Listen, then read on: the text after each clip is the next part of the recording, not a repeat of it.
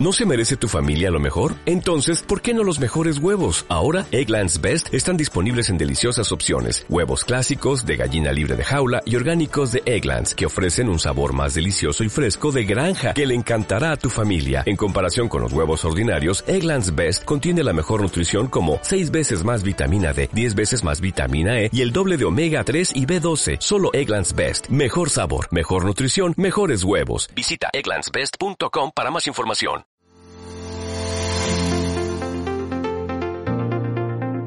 Bienvenido, queridos oyentes, a Hablando de Psicología con. Mi nombre es Carolina Marín, psicóloga. Y hoy hablamos con Paco Estupiñán, psicólogo, profesor de la Universidad Complutense de Madrid. Y vamos a hablar de un servicio que tiene la Universidad Complutense que se llama Psicol. Hola, Paco, ¿qué tal? Hola, buenos días. Bueno, pues nada, háblanos de Psicol, que tengo muchísimas preguntas, porque creo que me va a gustar mucho. Es muy interesante a los, para los oyentes este servicio que ofrece la Universidad Complutense de Madrid. ¿Qué es Psicol, Paco? Bueno, SICOL eh, es el servicio de atención eh, psicológica inmediata por vía telemática de la Universidad Complutense de Madrid. Somos un servicio de, eh, telepsicología que atendemos esencialmente a través del teléfono, el correo electrónico y el chat. Somos un servicio que está destinado a, a la promoción del bienestar de los estudiantes eh, de la Universidad Complutense y que también pues, bueno, eh, nos interesamos por todo lo que tiene que ver con el, eh, la promoción de la salud mental, del bienestar y de la detección también de las personas que en un momento dado pueden necesitar una atención psicológica especializada. Bueno, que ya nos has hablado de estos objetivos ¿no? que tiene SICOL. Em, el objetivo principal o los objetivos principales de SICOL, ¿cuáles son? Porque SICOL puede, digamos, em, es una alternativa a la terapia presencial o a la intervención, evaluación, intervención presencial? Nosotros no pretendemos ser en ningún momento una, eh, alternativa a la terapia presencial. Pretendemos ser un, complemento en ocasiones y en otras ocasiones, eh, bueno, pues una, una puerta de entrada hacia todo lo que es el sistema de, eh, de atención en salud mental. Mm, es verdad que bueno, SICOL como, como institución tiene, tiene también otros objetivos. Nos interesa la docencia, eh, formar a la gente en todo lo que tiene que ver con, con eh, intervención psicológica inmediata por vía telemática. nos interesa también la investigación. Queremos investigar sobre tanto la, la, psicopatología y el bienestar en la población de estudiantes universitarios como lo que tiene que ver con, con este ámbito de la, de la, intervención psicológica pues, a distancia, a través del teléfono y a través del correo electrónico, fundamentalmente. ¿Quién está mm, al otro lado del teléfono? Paco, ¿quién, quién es, primero, ¿quién está y cuántas personas están? Bueno, SICOL somos eh, en todo momento un número bastante nutrido de personas. Eh, ahora mismo eh, estamos poniendo en marcha la, quinta promoción del diploma de formación práctica especializada en atención psicológica telemática por vía inmediata y vamos a tener a 17 operadores que van a pasar un periodo con nosotros eh, pues hasta el verano en realidad. Em, eh, estos operadores, que son los que eh, están directamente al otro lado del teléfono, son estudiantes de psicología, fundamentalmente de cuarto curso y del máster de psicología general sanitaria en todo momento estos estudiantes que están en esta posición de operadores están supervisados por el, equipo de, becarios de formación práctica especializada de SICOL, que son psicólogos, graduados, posgraduados, en algunos casos con, bastante experiencia clínica, en, medida ya en años, y, también con experiencia y formación especial, especializada en lo que tiene que ver con el, con el entorno de intervención por vía telemática. Ellos eh, en todo momento están monitorizando las, eh, las intervenciones que se hacen y, apoyando a los, eh, a los operadores para bueno, también que se familiaricen y sepan manejar los, los protocolos de evaluación e intervención que tenemos en SICOL, que son bastante amplios, la verdad. Vamos a entrar un poco a lo que es la evaluación y la intervención, ¿verdad? nosotros en, cuando estamos enseñando evaluación e intervención hablamos de, procesos con diferentes etapas, diferentes fases eh, en, en las cuales los eh, psicólogos tenemos que generar hipótesis, eh, aplicamos, tomamos decisiones de cuáles son las técnicas más apropiadas para corroborar esas hipótesis, ¿verdad? Y para después hacer un diagnóstico, la formulación de caso, etcétera. Y lo mismo con la intervención, ¿no? Aplicamos protocolos más estandarizados, con evidencia, mm, validación científica, ¿no? ¿cómo, se, ¿Cómo hace SICOL? para, para garantizar ese, ese, proceso de evaluación? Eh, desde luego es una cosa a la que le dedicamos bastante atención, porque eh, el, el, marco de trabajo en el que nosotros nos movemos cambia sustancialmente respecto a lo que es, digamos, en la atención eh, psicológica eh, tradicional, ¿no? en, el, en, el, en, el, cara a cara de la intervención individual o intervención grupal. y, las diferencias son, son muy sustanciales. Hay, una, hay una primera diferencia que tiene que ver eh, con, con, la, con la actitud o con la predisposición con la que la, la, gente llama a un servicio de atención psicológica inmediata. Muchas veces la persona que nos llama nos llama en un momento eh, de cierta crisis, ¿no? con, un, con una eh, emocionalidad pues, desbordada ¿no? y en un estado en el que lo primero a lo que uno se tiene que orientar es hacia eh, eh, estabilizar, por así decirlo, a esa persona, conseguir que, que se sienta acogida, darle recursos para que se tranquilice. Si eso no está presente, lógicamente no tiene mucho sentido empezar a, a, realizar una, una intervención. De manera que al final, bueno, aunque hablamos de la evaluación ¿no? como una etapa y la intervención como otra etapa, ¿no? claramente diferenciadas, en el fondo eh, ambas están imbricadas ¿no? y no, no, no, no, es fácil luego en la práctica definir fronteras claras entre una y otra. ¿no? Empezamos siempre por tratar de poner al, al, al, llamante, al interlocutor, en una situación en la que podamos empezar a obtener información que nos oriente y que nos ayude. ¿De acuerdo? Eh, Después lo que, lo que intentamos dentro de nuestro protocolo, ¿no? después de, esta, de, esta, eh, eh, este primer momento de valoración ¿no? en el contacto, ¿no? tenemos una persona que está en una situación eh, de crisis, entre comillas, ¿no? o sin comillas, ¿no? una persona que está dispuesta a, darnos información, a, mantener una interlocución, o tenemos una persona sobre, sobre emocionada, digamos. ¿no?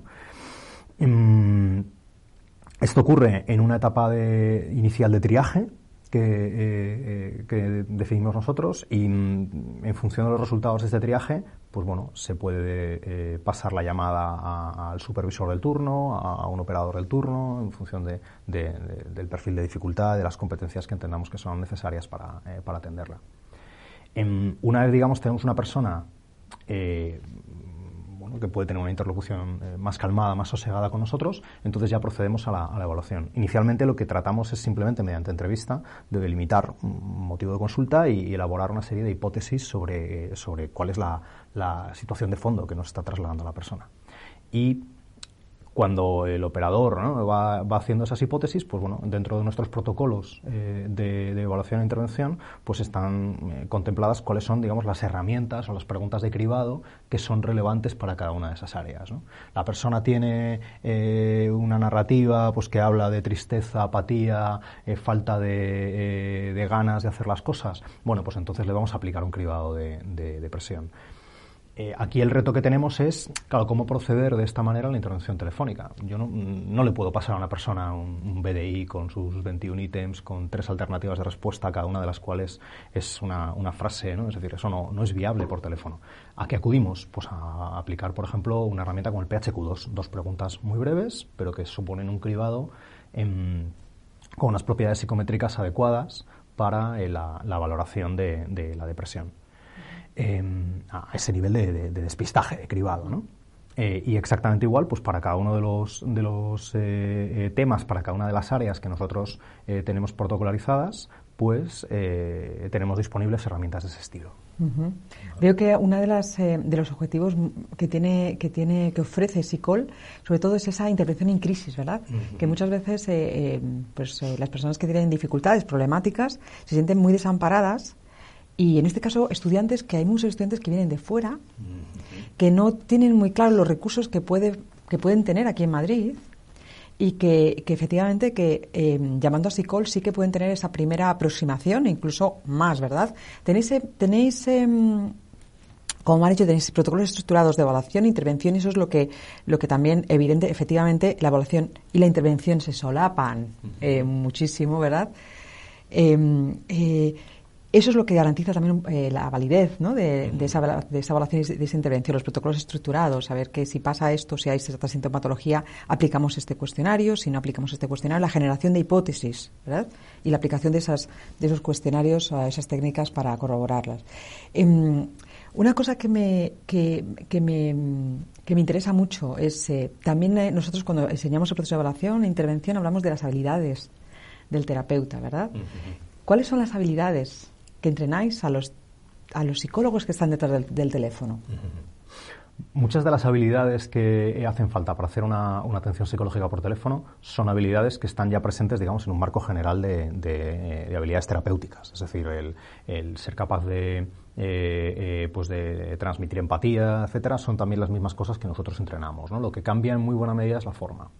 Hay algo que, es fundamental en el contacto telefónico y es que uno ha perdido completamente el, canal, eh, el canal de lo no verbal. Eh, dejas de tener acceso a la información no verbal sobre el otro. Todo se reduce a la, información verbal, a lo que el otro te cuenta y a lo paralingüístico, ¿no? a, lo que, a la manera en la que el otro te cuenta las cosas. Entonces, hay que hacer un esfuerzo consciente por tratar de eh, superar la dificultad que supone perder lo no verbal. Y hay que hacerlo en dos direcciones. Yo tengo que tratar de hacerme presente para el otro, ¿vale? Yo tengo que estar eh, manteniendo de manera continuada un contacto basado en lo verbal. ¿no? Porque no basta con, mi sensación de presencia cuando yo estoy sentado a tu lado, que tú sabes que estoy ahí. ¿no? tengo la, la, mirada, no tengo el contacto ocular. ¿no? De manera que tengo que estar buscando otras maneras de conseguir que tú sientas que estoy ahí y que te estoy escuchando. ¿no? Eso muchas veces pasa por algo tan sencillo como eh, hacer un uso más intensivo de, todos esos eh, eh, señaladores, ¿no? elementos de comunicación sutiles, ¿no? como son el sí, ajá, es decir, el, que la otra persona esté constantemente oyendo que tú estás ahí. Si tú te quedas callado durante un minuto, la persona no puede saber si le estás escuchando con toda tu atención o si es que la línea se ha cortado y, no tiene nadie al otro lado del teléfono. La sensación de línea cortada es, eh, es terrible en, la conversación telefónica. ¿no? Es algo que eh, todos usamos el teléfono y a todos nos ha pasado, ¿no? que alguna vez le preguntas a tu interlocutor, ¿sigues ahí? Claro, si tú le preguntas a tu interlocutor, ¿sigues ahí? es porque en algún momento has sentido que no lo estaba. Y la, otra faceta, digamos, de las habilidades, ¿no? hablando en, términos muy generales, ¿no? que también hay que plantearse, eh, pasa porque tú tampoco ves al otro. De manera que tienes que hacer un esfuerzo adicional por recoger información sobre cómo está, cómo interpreta eh, la información eh, que tú le das, cómo se siente cuando te dice lo que te dice. Tienes que hacer un esfuerzo activo por evocar esa información. ¿no? Y es una información que si estuvieras sentado con la persona, pues la, podrías ver, la podrías leer, por así decirlo, ¿no? en sus reacciones eh, eh, corporales, en su comunicación verbal, pero cuando no tienes al interlocutor ahí no puedes. ¿no? De manera que tienes que evocarla, ¿no? tienes que preguntar mucho más al otro, bueno, cómo te sientes, ¿no? cómo te hace sentir esto, ¿no? Em, y, preguntas similares que te permitan, pues bueno, eh, valorar ¿no? Eh, el, estado de la otra persona eh, a partir de, lo que la otra persona te cuenta. ¿Cuáles son la media, eh, cuáles son los casos que más os llegan? ¿Lo tenéis registrado sí, ya? llevamos eh, eh, eh, bueno, aparte lógicamente de lo asistencial, a, a SICO le preocupa la, docencia en este ámbito y le preocupa la investigación, de manera que sí que tratamos de, sintetizar algunas cuestiones de los casos para, nuestro propio nuestro propio estudio. Em, la, principal causa, el principal motivo de consulta es la ansiedad, fundamentalmente. Eh, ansiedad que muchas veces es una ansiedad digamos subclínica que está asociada pues a, por ejemplo a los periodos de exámenes etcétera pero que aunque no tenga digamos una entidad eh, eh, clínica no, no fuéramos a diagnosticarle a alguien un, trastorno sí que puede en un momento dado tener una incidencia significativa en el estatus y en el rendimiento académico de alguien. ¿no? Es decir, la, eh, la, declaración de Bergen, que es un acuerdo, eh, un pronunciamiento ¿no? del año 2005, plantea que no puede haber eh, una educación superior de calidad si no hay un cuidado del estado psicosocial del estudiante. Es decir, tú tienes que, como, como institución, ¿no? la universidad digamos, se compromete con, garantizarle a los estudiantes o poner los medios a los estudiantes para que ellos puedan estar en un estado psicosocial óptimo para obtener los mejores rendimientos académicos. Pensemos que hay gente pues que depende, por ejemplo, de becas para poder seguir estudiando, ¿no? Y se, juega mucho y hay mucha presión en el fondo aquí y hay, y hay eh, trayectorias vitales que se pueden decidir porque tú eh, llegues a un determinado nivel de nota o no, Y eso es, eso es presión y tiene sentido que la gente tenga una estructura que les apoye ante, ante esa presión. Muy interesante, efectivamente, sí. Eh, ¿Cuál es la media de, de sesiones? ¿Qué se suele hacer? Fíjate, eso es, eh, el darte la media no tendría mucho sentido, porque la realidad es que la variabilidad que tenemos es enorme. ¿vale? Tenemos muchísima gente que llama a y llama una única vez, Claro, porque es una intervención en crisis. porque es una intervención en crisis, porque es una intervención eh, puntual que la persona en un momento dado eh, siente que necesita. Y luego tenemos un, un número mucho más reducido de llamantes que, eh, bueno, pues que lisa y llanamente eh, hacen un uso eh, pues bueno, asiduo del, del servicio. piensa que bueno, mm, dentro de la comunidad universitaria, pues por ejemplo, pues hay personas que tienen trastornos mentales graves y crónicos diagnosticados y que pues mm, además de eso pues son estudiantes de la Complutense. ¿no? Bueno, algunas de estas personas pues se apoyan mucho en, en SICOL para, para gestionar digamos su, su paso por la universidad e incluso en algunos casos nosotros estamos coordinados con los, con los servicios de salud mental, los centros de rehabilitación, ¿no? en los que estas personas están... Em, eh, están pues bueno atendiendo ¿no? las necesidades de su salud mental eh, para, para, actuar de alguna forma pues como un, como un refuerzo de pautas como una extensión ¿no? de una terapia que en un momento dado puedan estar teniendo en otro contexto vamos a hablar un poco de, esas limitaciones no o sea, porque cuando tenéis un caso eh, psicol no puede llevar todo verdad ¿qué hacemos? Claro. Y esa es una de las limitaciones. Vamos a hablar un poco de esas limitaciones que puede tener SICOL. Claro. Eh, algo que, es muy importante entender es que lo que no hacemos en SICOL es eh, una eh, intervención psicológica a, medio o largo plazo. Es decir, nosotros no, venimos a sustituir a, la intervención psicológica para las mm, tradicional, cara a cara, para las personas que la necesitan. ¿de acuerdo? Lo que nosotros hacemos es una labor de, de detección temprana, ¿vale? Eh, valorando cuáles de los llamantes de SICOL tienen una necesidad de una atención psicológica a medio y largo plazo y tratando de que estas personas puedan acceder a ella. Buscamos eh, reducir las barreras, los obstáculos para que la gente acceda a la intervención psicológica. Hay muchas personas que, no llamarían directamente a la clínica universitaria de psicología para pedir una terapia, pero que sí llamarían a psicólogo. Entonces, si nosotros entendemos que estas personas, eh, pues a través de, por ejemplo, esas herramientas de cribado y de la, evaluación que nosotros desarrollamos, tienen eh, eh, un posible trastorno mental, lo que vamos a intentar es conectarles con un servicio de ayuda que les ofrezca la terapia que necesitan. por otro lado, desde Psicol sí que nos vamos a preocupar, por ejemplo, por establecer pautas eh, de, autocuidado, movilizar recursos que la persona pueda tener, etcétera, orientados pues a, estabilizar a la persona mm, hasta que pueda llegar, por ejemplo, a esa, a esa eh, eh, atención psicológica. Hay pautas sencillas que sí se pueden dar por teléfono y que pueden ser de ayuda. Y para aquellas personas que nos llaman en una situación difícil o de crisis, ¿no? en la que, en la que eh, lo están pasando mal, pero que eso no llega a constituir un, trastorno mental y que a lo mejor lo que necesita la persona es eh, un, espacio de desahogo emocional o, eh, orientación y apoyo a la hora de tomar una determinada decisión o alguna otra necesidad que nosotros entendemos que es a priori abordable por teléfono, entonces sí que vamos a tratar de ofrecerle eh, pues un, pequeño espacio de trabajo a través del teléfono sobre ese, eh, sobre ese asunto en concreto. ¿no? Pero eh, la, la, vocación de SICOL en todo momento es la de hacer unas intervenciones pues bueno, simplemente preventivas, ¿no? para que nos entendamos, ¿no? o de detección temprana, y todo lo que excede ese marco de trabajo entendemos que se tiene que trabajar en, en un tratamiento psicológico presencial, intensivo. ¿Y se, se deriva, tenéis eh, clínicas para derivar? Una de ellas sería la unidad clínica, ¿verdad? De la Complutense también. Y otras, pues, eh, Claro, al final las demandas que nosotros atendemos son muy heterogéneas. Eh, eso se traduce en que nos apoyamos especialmente en la Clínica Universitaria de Psicología, pero también tiramos de, otros recursos, tanto recursos de la comunidad universitaria, como puede ser, por ejemplo, pues la unidad de igualdad, ¿no? para todos los temas que tengan que ver con, violencia de género, acoso sexista, etcétera. Em, eh, pues la, oficina para atención a las personas con, eh, eh, diversidad funcional y discapacidad, con la que también pues nos hemos, coordinado en, situaciones puntuales. Em, y también incluso recursos fuera de la universidad complutense. ¿no? Nos han llamado personas eh, con, que son estudiantes de la Complutense, pero que el motivo por el que contactan con nosotros es, por ejemplo, un acoso laboral en su trabajo de, fuera de la Universidad Complutense de Madrid. Claro, es, eh, es, muy habitual que esta gente lo esté pasando mal, pero que lo que necesite de verdad no sea un psicólogo, sino a lo mejor un abogado laboralista, ¿no? Pues entonces lo que nosotros le decimos es, oye, pues habla, habla con un abogado laboralista, tienes estos recursos, los sindicatos te ofrecen este tipo de apoyo, atención, y le, tratamos de orientar y poner en contacto con un recurso que pueda darle eh, pues bueno, el apoyo específico que necesita si nosotros no, no estamos en posición de darlo.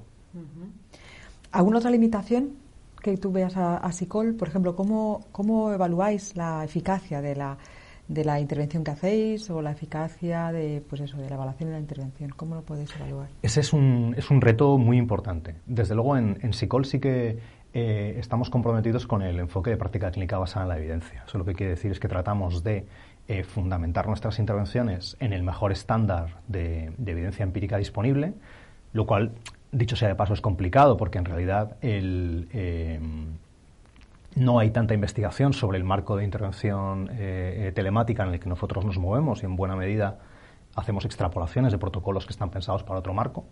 ¿vale? Y por otro lado, tratamos de que todas las decisiones que se toman sobre las necesidades de las personas, sobre la continuidad de un seguimiento que podamos definir, etcétera, estén basadas en pruebas.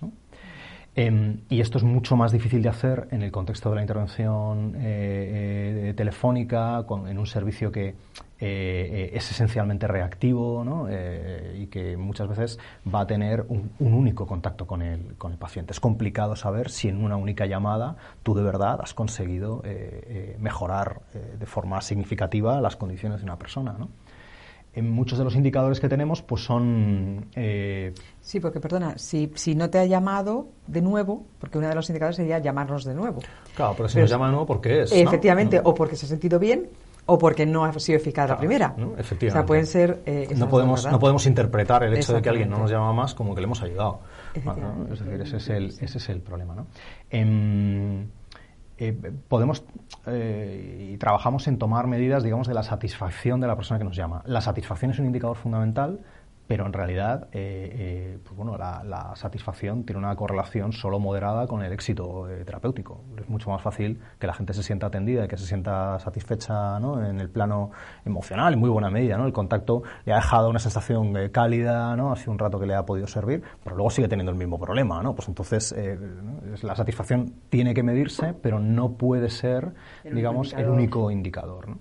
Em, Así que bueno, nosotros trabajamos para, para eh, eh, diseñar eh, y buscar medidas que nos, nos den información sobre el, éxito que están teniendo nuestras intervenciones. Cuando trabajamos con una persona y le proponemos un seguimiento, bueno, en ese seguimiento se pueden volver a aplicar herramientas de cribado, como las que se le aplicaron inicialmente y que dieron lugar a que nos comprometiéramos a ofrecerle algún tipo de, apoyo. Mm, y a través de eso pues podemos ver si esa situación pues ha ido modificándose ¿no? y le podemos eh, podemos indagar con la persona en qué medida entiende que la intervención de psicol ha tenido, eh, ha tenido eh, un efecto. por otro lado, pues si nosotros en un momento dado le hemos propuesto a alguien una derivación a un servicio, pues entonces una de las cosas que podemos hacer es seguir si la persona eh, eh, bueno, acepta esa derivación y, la lleva a cabo. ¿no? Es decir, pues la persona a la que le recomendamos muy, muy, muy vivamente que fuera a la Clínica Universitaria de Psicología porque entendemos que tiene un trastorno obsesivo compulsivo, ha ido a la Clínica Universitaria de Psicología. ¿no? Le llamamos y le decimos, oye, ¿qué pasa? ¿Ha sido o no ha sido? Bueno, eso es un indicador también de, eficacia de nuestra intervención. ¿no? como el objetivo es, oye, ponerte ¿no? en la continuidad de servicios ¿no? y que tú accedas a la, a, la, a la ayuda que necesitas, pues eso es algo que lógicamente sí que podemos medir. Nuestro objetivo, en este caso hipotético que propongo, pues no sería lógicamente eh, la remisión de un trastorno obsesivo compulsivo eh, por una intervención telefónica, pero sí que la persona se ponga en contacto con ayuda y eso sí lo podemos medir. Ah, muy bien, efectivamente, sí. Em, muchos de nuestros oyentes no serán de la, de la Universidad Complutense de Madrid, es decir, no tendrán acceso a esta, a esta ayuda, ¿no? Este, a SICOL.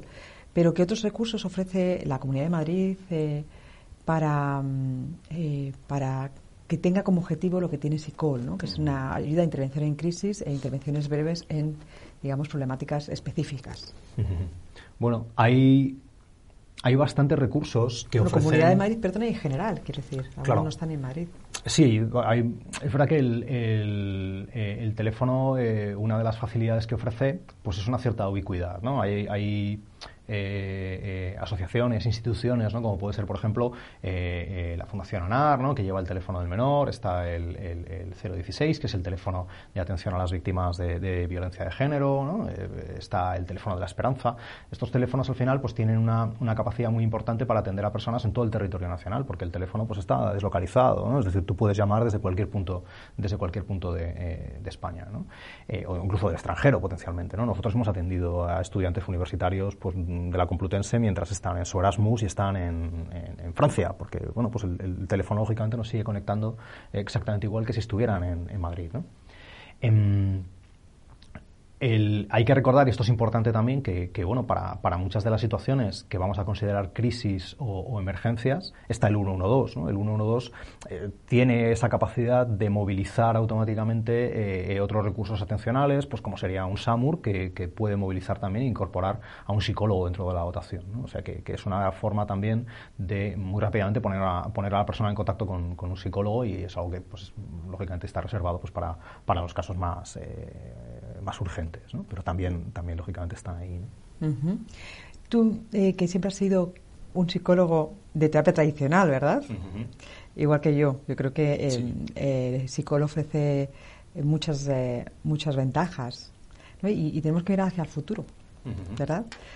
Eh, siempre garantizando esa, esa validez de lo que, lo que estamos haciendo, ¿verdad? Esas garantías de seguridad de que lo que estamos haciendo tiene eficacia y, y, y es, eh, es fiable con todas las, las garantías, ¿verdad? De, de esa validez. Bueno, ¿cómo ha sido tu paso, tu, tu cambio? Eh, quiero decir, ¿cómo, cómo ha- ¿cuánto tiempo llevas Sicol? Tú eres el coordinador de Sicol. Sí. ¿Cuánto tiempo llevas Sicol? Sicol empieza a coger el teléfono en junio de 2017.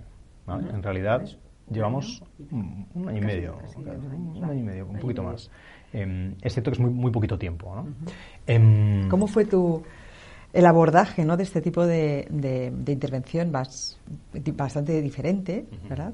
Y, y el Pues- cambio de mentalidad tuyo. Es verdad que una de las razones por las que eh, se me propone a mí que coordine el psicólogo es precisamente porque eh, yo ya había hecho eh, eh, trabajo en, en todo lo que tiene que ver con las intervenciones eh, telemáticas. ¿no? Y es verdad que es un trabajo que vino dado en muy buena medida em, por, eh, por demandas de los, eh, de, los pacientes. ¿no? Es decir, son, son en último término los pacientes los que en el fondo han llevado aquí la, la iniciativa, ¿no? esa es la percepción que tengo yo, y los que han producido un poco el, el giro ¿no? hacia lo telemático.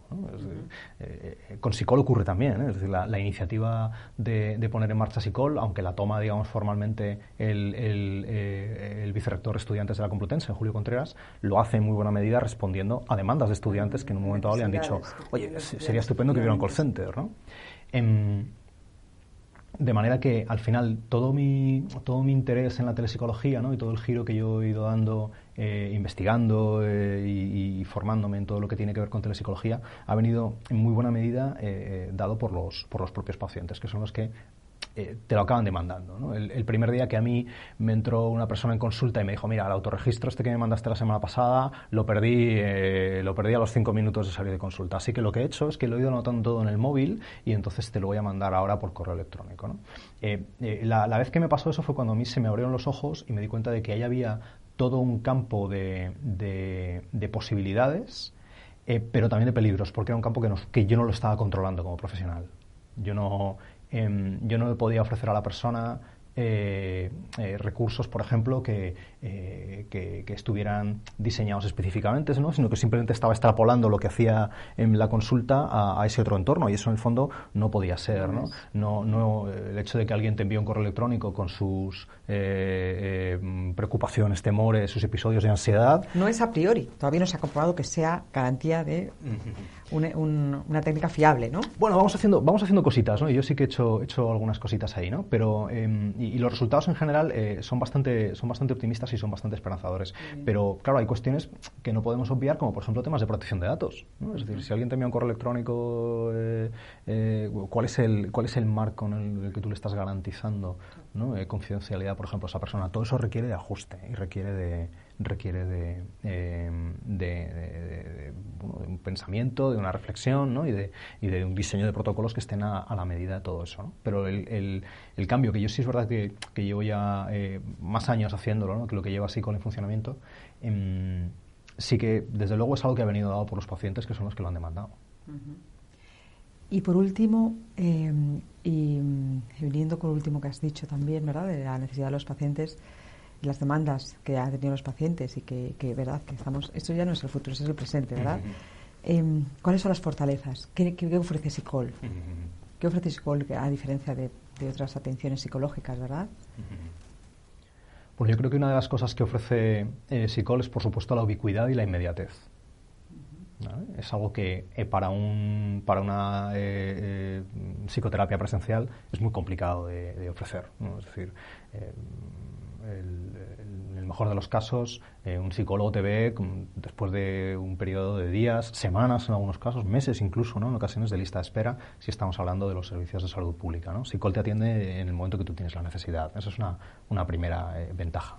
¿Cuántas horas al día estáis? Nosotros ahora mismo estamos prestando atención desde las 7 y media de la mañana hasta las 11 y media de la noche. ¿vale? Es un área de atención eh, amplio. Nosotros aspiramos a, ampliarlo todavía más, ¿vale?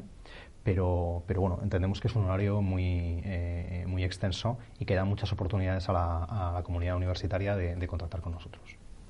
¿Qué, ¿Qué, otras características, fortalezas, podemos decir, de, que tiene SICOL? Algo que es fundamental en el, en el diseño ¿no? y en la reflexión que nosotros hacemos a la hora de, poner en marcha SICOL tiene que ver con el, eh, algo que ya he mencionado, ¿no? reducir, bajar, ¿no? Eh, disminuir las barreras de entrada que puede tener la gente a la intervención psicológica. ¿no? Hay mucha gente que, que no pediría una cita con un psicólogo, pues porque eh, entiende que no tiene recursos económicos, que no tiene disponibilidad temporal, porque se plantea que la, cita con el psicólogo eh, es eh, pues una muestra de debilidad o cualquier otra creencia que pueda tener en ese sentido, y que sin embargo sí nos llamaría a nosotros y que sí que en un momento dado pues querría dedicar 20 minutos a hablar con un, con un profesional de la psicología. Esto nos permite llevarle eh, pues este, este conjunto de intervenciones preventivas a personas que en realidad no son todavía Un, caso clínico, pero que quizás podrían llegar a serlo. Y por otro lado nos permite también eh, conseguir que gente que necesita una atención psicológica y todavía no la está demandando, se plantee acceder a ella. Otra cosa que puede ofrecer SICOL, yo creo que es una garantía, es Em, profesionales detrás del teléfono, formados y supervisados, ¿verdad? Es verdad que las, las opciones de, de, práctica clínica supervisada que nos ofrece el, marco de intervención telefónica es muy grande.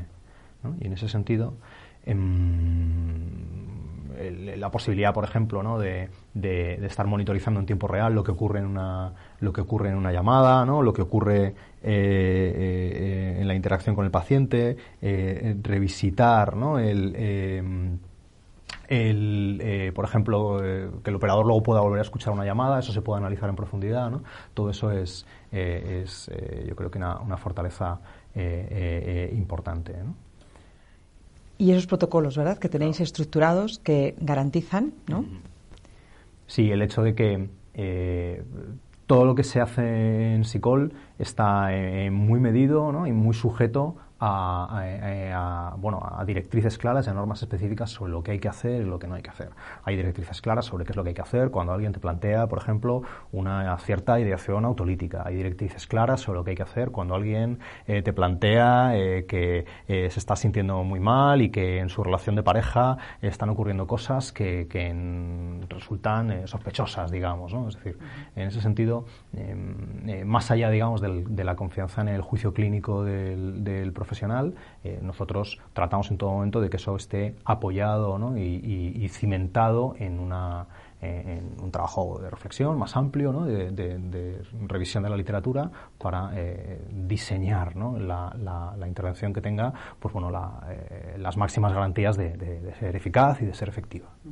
Y a una, para terminar, yo creo que Saicol, a una detrás de Saicol, las grandes profesionales, desde el punto de vista clínico, y académico, de investigación.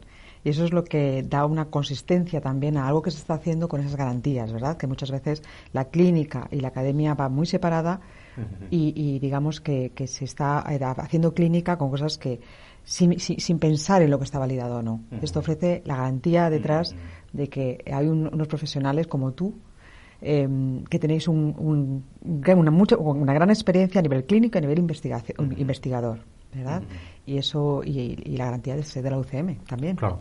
Yo creo que es un poco la, debe ser la marca eh, de la universidad, ¿no? el, hecho de que eh, esto que llaman tanto los anglosajones, ¿no? la brecha entre ciencia y práctica, ¿no? que sea algo que podamos trabajar para, eh, para, bueno, para, para, salvar esa brecha ¿no? y conseguir que, que, que haya eh, una, eh, una, interacción, una interrelación. Un puente, ¿verdad? Un puente, efectivamente. De comunicación. Entre, entre ambas cosas, ¿no? Que no sea un ejercicio ni puramente académico, ni sea eh, puramente, pues bueno, un ejercicio de práctica clínica, ¿no? Que muchas veces, si se desconectan el uno del otro, pues acaban siendo pues solo una sombra de lo que pueden llegar a ser.